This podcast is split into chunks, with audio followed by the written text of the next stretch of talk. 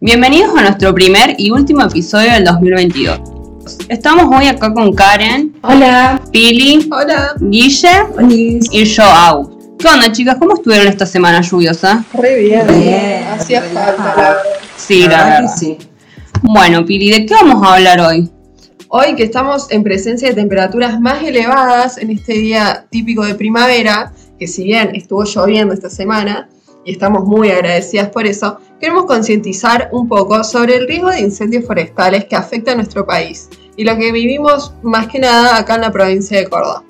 Saben que cuando investigaba sobre la temática me sorprendió muchísimo ver que en 30 años el fuego afectó casi el 60% de las sierras cordobesas. Un montón. Un montón. Sí.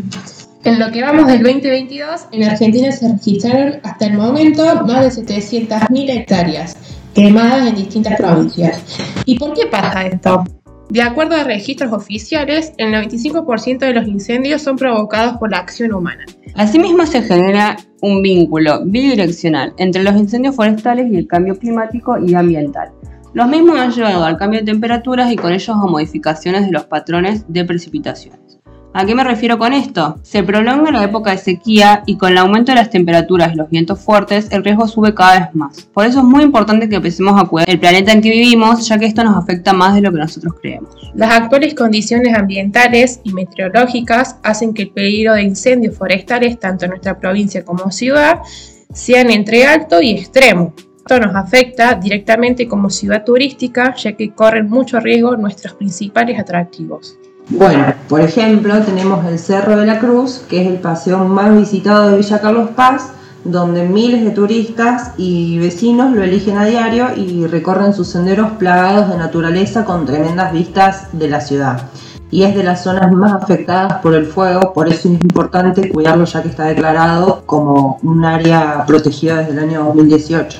Y respecto a esto, las autoridades municipales también expresaron su preocupación por la gran cantidad de personas que arrojan colillas de cigarrillos y encienden velas a lo largo del recorrido. Pese a que en la base del cerro hay guías ubicados que piden a los visitantes que no arrojen basura ni colillas y que dejen los encendedores en el ingreso, muchos no hacen caso de esto. De cara a la temporada de verano se intensifican los controles en horarios nocturnos, ya que muchas personas aprovechan el lugar para realizar rituales. Lo Bien. crean o no. Sí. O rendir también homenaje a sus difuntos. Eh, también se ha comprobado que los grupos de jóvenes suben a consumir bebidas alcohólicas. Criticamos a la sociedad en general frente a la problemática de la biodiversidad. Es una situación de la que todos somos responsables. Frente a esta temática queremos destacar una nota que Germán Nivelli de la Secretaría de Turismo de nuestra ciudad dio en el diario. En esta él manifiesta, sabemos el alto riesgo que tenemos de incendios en el cerro. Los chicos que están en la base les piden a los visitantes que dejen los cigarrillos o encendedores y que cuando bajen se los devuelven. Pero no tenemos poder de policía y es algo voluntario. Algunas personas los dejan y otros no.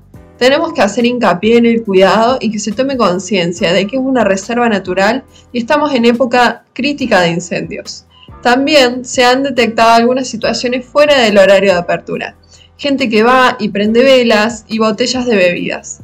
Necesitamos pedirle a la gente que cuide el paseo, porque es flora autóctona que queremos preservar. Pedimos también que se cuide el tema de la basura. Estamos encontrando muchos desechos a lo largo del camino. Claro, lo que tenemos que entender de esto es que los incendios forestales tienen un alto impacto negativo y devastador. Destrucción de los bosques, pérdida de biodiversidad, desertificación, erosión del suelo, contaminación del agua y muchos problemas más. Sus consecuencias se observan en distintos niveles, siendo las serranías y el pie de monte las áreas más susceptibles de ser afectadas junto a los embalses y ríos. Por eso, ya tras el paso del fuego, las cenizas cubren las superficies temporalmente, eh, modificando las propiedades del agua, de los suelos, que luego son arrastradas por las lluvias, afectando todos los cuerpos de agua. Es mucha la contaminación que se sufre con esto. Tal cual.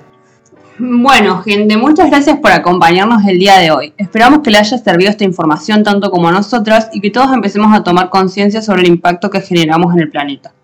Ahora les vamos a dejar este mensaje del gobierno de la provincia de Córdoba y los bomberos para que sepas qué hacer en casos de incendios. Gracias. Gracias. Por la época de sequías y la imprudencia de unos pocos, los cordobeses estamos en situación de incendios extremos. Toma conciencia urgente. No quemes basura y restos de poda. No tires colillas de cigarrillos o fósforos encendidos en el campo, bosques o zonas arboladas. Si se inicia fuego en el pasto y no alcanza intensidad, apagalo golpeando la llama con una manta o bolsa, si es posible mojada. Si estás en situación de riesgo, seguí las instrucciones de los bomberos o autoridades a cargo. Pedí asistencia llamando a la policía al 101, a bomberos al 100 o al 0800 888 38346